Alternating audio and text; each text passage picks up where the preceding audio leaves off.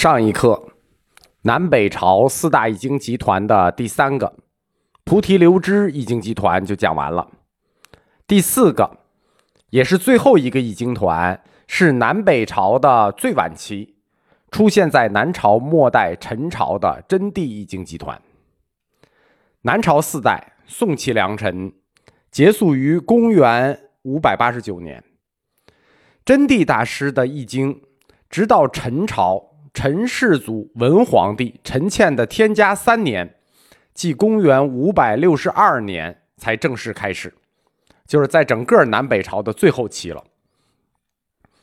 真谛大师他正规的易经时间只有短短的七年，此前十六年颠沛流离，易经工作非常草草。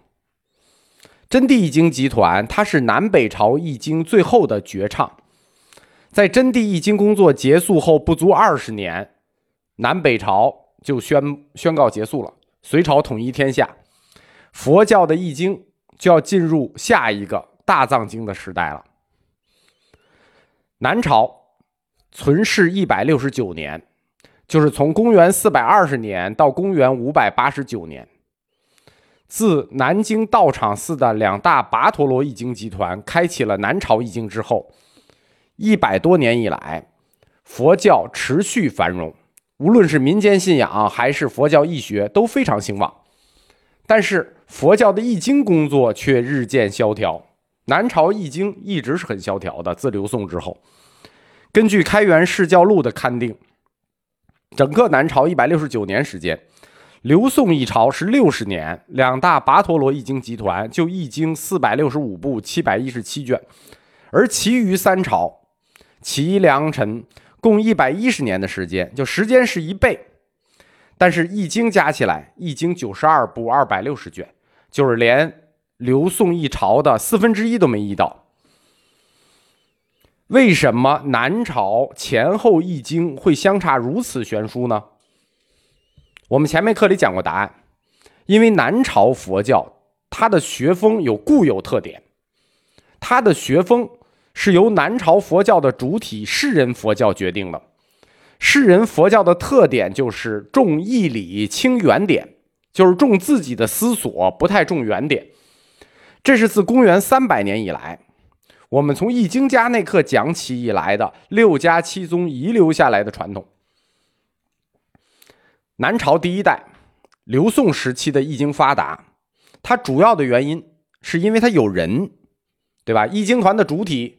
从会观到佛陀跋陀罗，这是什么？这伙人是从北方鸠摩罗什僧团里分裂出来的，对吧？他的底子是鸠摩罗什僧团，他有好人，当然就能办好事儿了。来了一大堆北方的人才，那后来又灭佛，北凉集团又过来，那易经自然就发达。他的第一代有人，过了宋朝，就是南北朝的宋啊，到了齐梁两朝。注重易学，就是注重自己思索而看清翻译的这种学术传统，就又恢复过来了。齐代开始，南方的佛教易学非常发达，驱动了南方佛学中出现了一个新事物，叫做自造佛经。在整个中国佛教史上，南北朝的齐梁两代是伪经出现最多的朝代，就是自己造的佛经。哎，自己造佛经，其实从另一个侧面说明我们中国佛教易学的发达。你否则你造不出来。当然，现在我们都不管这些佛经叫伪经了啊，因为学界不提倡。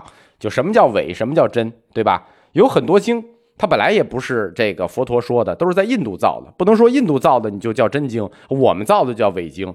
所以现在齐梁两朝造的这些经，我们都叫民族本土经典。造佛经这件事啊，它是有顺序的。这个儒家造经是有顺序的，就是造自己的经也这么造，造别人的经也这么造。最初自造佛经的形式就是摘抄，就是摘录，有点儿格言摘抄的性质。因为我们中国人啊，特别吃这一套，就是喜欢格言警句，老觉得听了一句两句之后呢，哎，我靠，怎么说的这么有道理？觉得自己有所得，就警醒了。就是特别喜欢在一句两句里得到那种点醒，觉得自己就了悟了，所以在中国的这个文体类的东西里头，格言摘抄是一大类。自造佛经开始也是以摘抄的形式出现的，就是一句一句摘出来。我们的文化底蕴就喜欢这种警句形式。后世把这种格言鸡汤发挥到了极致，就是佛教的禅宗。禅宗里头的语录啊、登录啊、诵古啊，不拉不拉的都是。而这股风最初就是从南北朝的齐代开始吹的。哎，就是一句，哎，我就悟了。一句我就懂了，就爱听那一句，觉得振聋发聩。当然了，佛教理论它最初的传播方式也是这样，就说这种传播模式是佛教的传统。法语西来的最初，我们那一课的最初讲过，佛教是以观念要素的形式，零打碎敲的进入的中国，它就是一个词一个词，一句话一句话传出来的，自造佛经。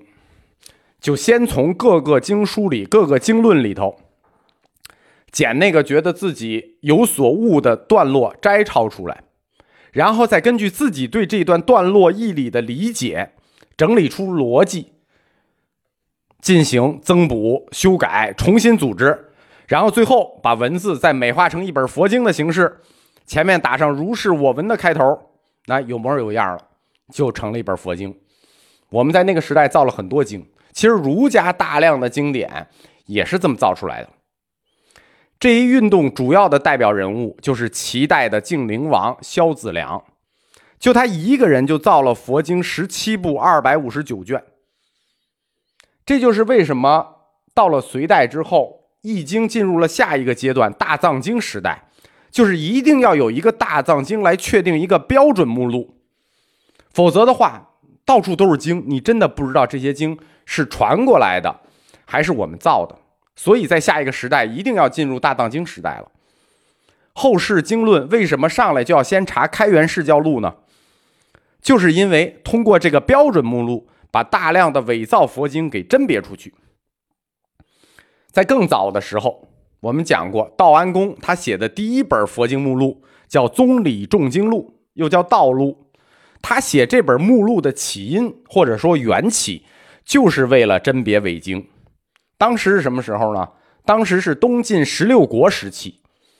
现在这个齐代啊，已经到了南北朝晚期了。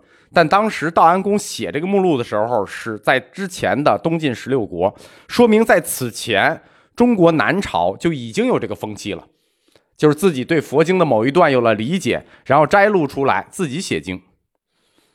这是第一种自造佛经的模式。第二种自造佛经的模式就更加神奇，这种模式叫梦感接经。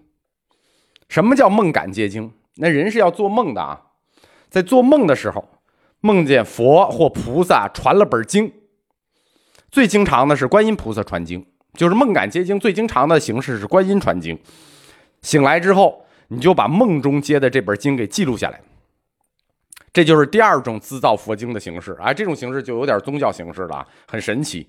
醒了就就写本经，说梦里听菩萨传的。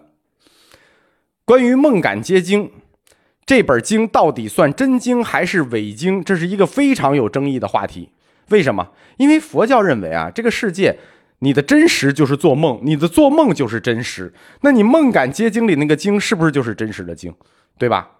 在佛教的观念里，梦与真实的边界是很模糊的，所以梦感见到的菩萨和佛传的经，这本经到底是真的是假的？这在佛教界是有争论的。在大藏经中也收录了多部梦感接经，就是说，在大藏经这个体系里头，就是我们认定的官方体系里头，也有多部梦感来的经。这个经为什么会有争议呢？第一，我们说在理论上，佛教理论上认为人与人和梦之间，它这个界限是模糊的，到底哪个才是真实，对吧？是我们现在的生活是真实，还是我们的梦里是真实，对吧？如果是梦想颠倒的话，岂不是说梦里是真实？这是理论上的。还有一层，是因为在梦感结经中，这个人他的身份会比较特殊。就不是什么人起来睡醒了说“我接了本经”，我们就都信你接了本经的。这个人会比较特殊，比如费长房在《历代三宝记》里头记载，齐梁之间的太学博士姜密九岁的小女儿，九岁小姑娘，有时候睡醒了以后，就有点萨满上身的意思了，就坐在那儿开始叨叨叨叨叨叨叨，然后就直接念一本经，旁边有人听着就直接给记下来，记下来之后送给高僧一看，哎，这个义理怎么这么通达呢？那这个就不好解释了。一个九岁的小女孩不认字啊，那个时候古代没有义务教育啊，九岁的女孩肯定不认字的。不认字，睡醒了以后，众目睽睽之下把经背出来，给高僧一看，义理还是通达的。你说他怎么造假？对吧？这个过程大家都看着呢。你说他造假不合常理呀，对吧？而且你就说这个经怎么造？你如果说。吴老师，我睡醒了，我也搞这个，叨叨叨，我背一本经，那我就值得怀疑。为什么？因为我既有这个能力，我也有这个胆子，我敢去干。